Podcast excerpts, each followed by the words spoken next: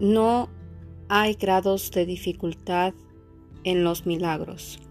No hay ninguno que sea más difícil o más grande que otro. Todos son iguales, todas las expresiones de amor son máximas.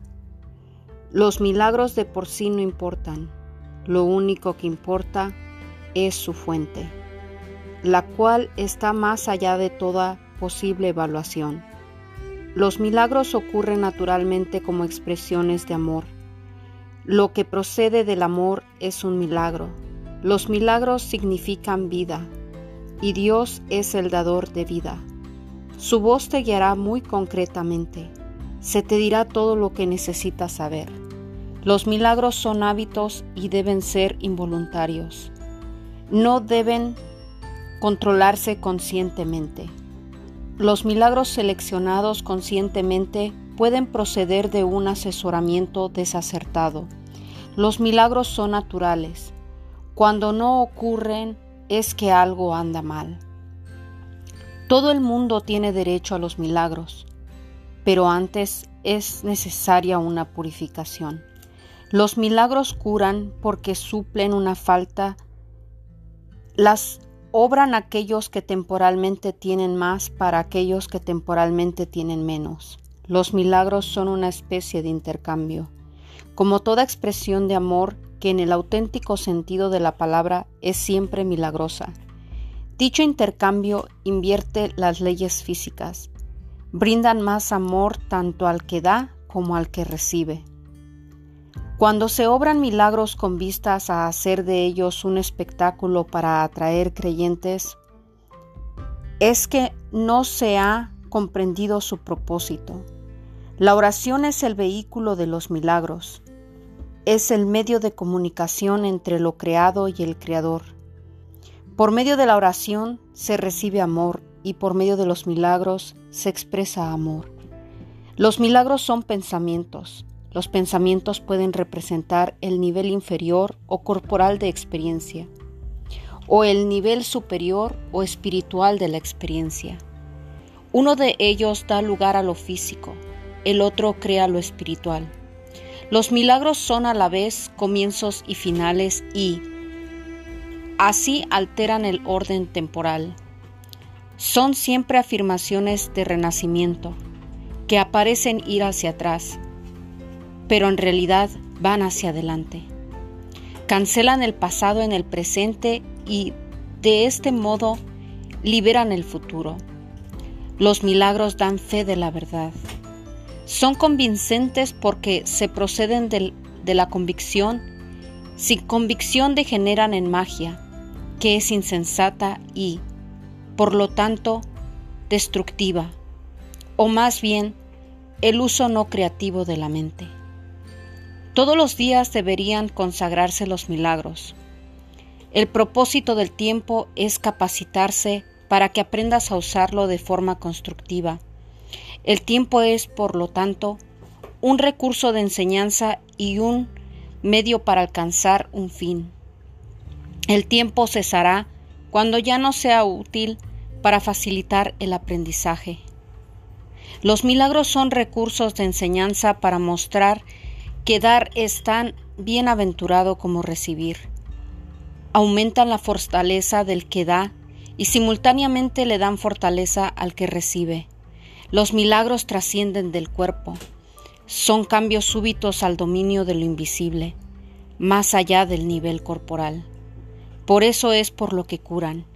El milagro es un servicio, es el máximo servicio que le puedes prestar a otro es una manera de amar al prójimo como a ti mismo, en la que entonces simultáneamente tu propia valía y la, la de Él, los milagros hacen que las mentes sean una en Dios, se basan en la cooperación porque la afiliación en la suma de todo lo que Dios creó.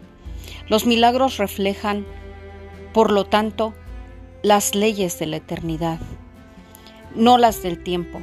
Los milagros despiertan nuevamente la conciencia de que el espíritu no es el cuerpo, es el altar de la verdad. Este reconocimiento es lo que le confiere al milagro su poder curativo. Los milagros son expresiones naturales de perdón. Por medio de los milagros aceptas el perdón de Dios al extendérselo a otros. Los milagros se asocian con el miedo debido únicamente a la creencia que la oscuridad tiene la capacidad de ocultar. Crees que lo que no puedes ver con los ojos del cuerpo no existe. Esta creencia te lleva a negar la visión espiritual.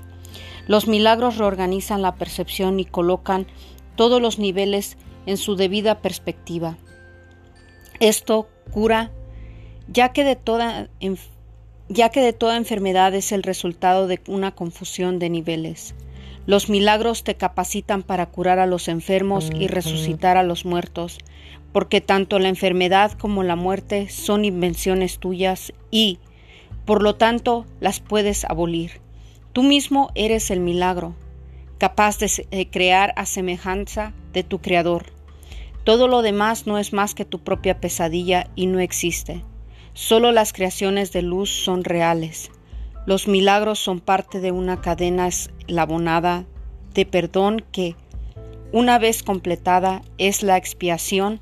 La expiación opera todo el tiempo y en todas las dimensiones del tiempo. Los milagros representan tu liberación del miedo.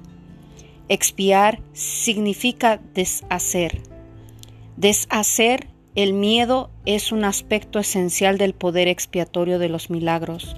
Un milagro es una bendición universal de Dios a todos mis hermanos por una mediación mía. Perdonar es el privilegio de los perdonados. Los milagros son un modo de liberarse del miedo.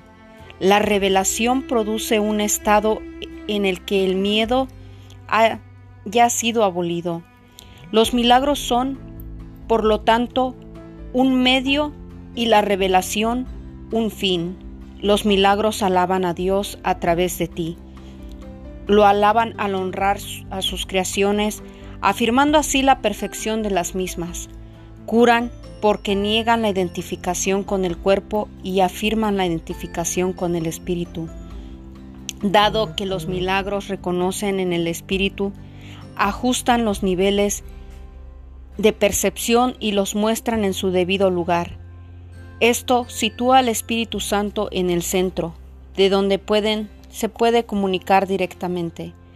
Los milagros deben inspirar gratitud, no reverencia. Debes dar gracias a Dios por lo que realmente eres. Los hijos de Dios son santos, y los milagros honran su santidad, que ellos pueden ocultar, mas nunca perder. Yo inspiro todos los milagros, que en realidad son intercesiones, interceden en favor de tu santidad y santifican tus percepciones.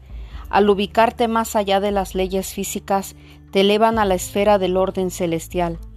En ese orden tú eres perfecto, los milagros te honran porque eres digno de ser amado, desvanecen las ilusiones que albergas acerca de ti mismo y perciben la luz en ti. De esta forma, al liberarte de tus pesadillas, expían tus errores, al liberar tu mente de la presión, de la presión de tus ilusiones restauran la cordura en ti. Los milagros le devuelven a la mente su llenura. Al expirar su sanación de carencia, su sensación de carencia, establecen perfecta protección. La fortaleza del espíritu no da cabida a intromisiones. Los milagros son expresiones de amor, pero puede que no siempre tengan efectos observables. Observables. Los milagros son ejemplos de un pensamiento recto, que armoniza tus percepciones con la verdad tal como Dios la creó. Un milagro es una corrección que yo introduzco en el pensamiento falso. Actúa como un catalizador, disolviendo la percepción errónea y reorganizándola debidamente. Esto te coloca bajo el principio de la expiación, donde la percepción sana. Hasta que esto no ocurra no podrás conocer el orden divino. El Espíritu Santo es el mecanismo de los milagros. Él reconoce las creaciones de Dios, así como tus ilusiones. Separa lo verdadero de lo falso mediante su capacidad para percibir totalmente en vez de selectivamente. El milagro elimina el error porque el Espíritu Santo lo identifica como falso o irreal. Esto es lo mismo que decir que al percibirse la luz, la oscuridad desaparece automáticamente.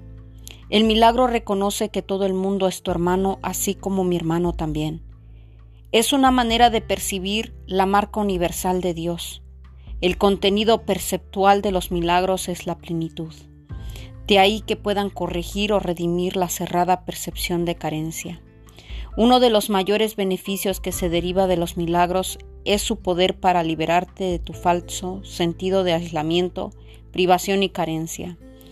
Los milagros surgen de un estado mental milagroso o de un estado de estar listo para ellos. Los milagros son expresiones de una conciencia interna de Cristo y de haber aceptado su expansión. Un milagro nunca se pierde, puede afectar a mucha gente que ni siquiera conoces y producir cambios imaginables en situaciones de las que ni siquiera eres consciente. El Espíritu Santo es el medio de comunicación más elevado.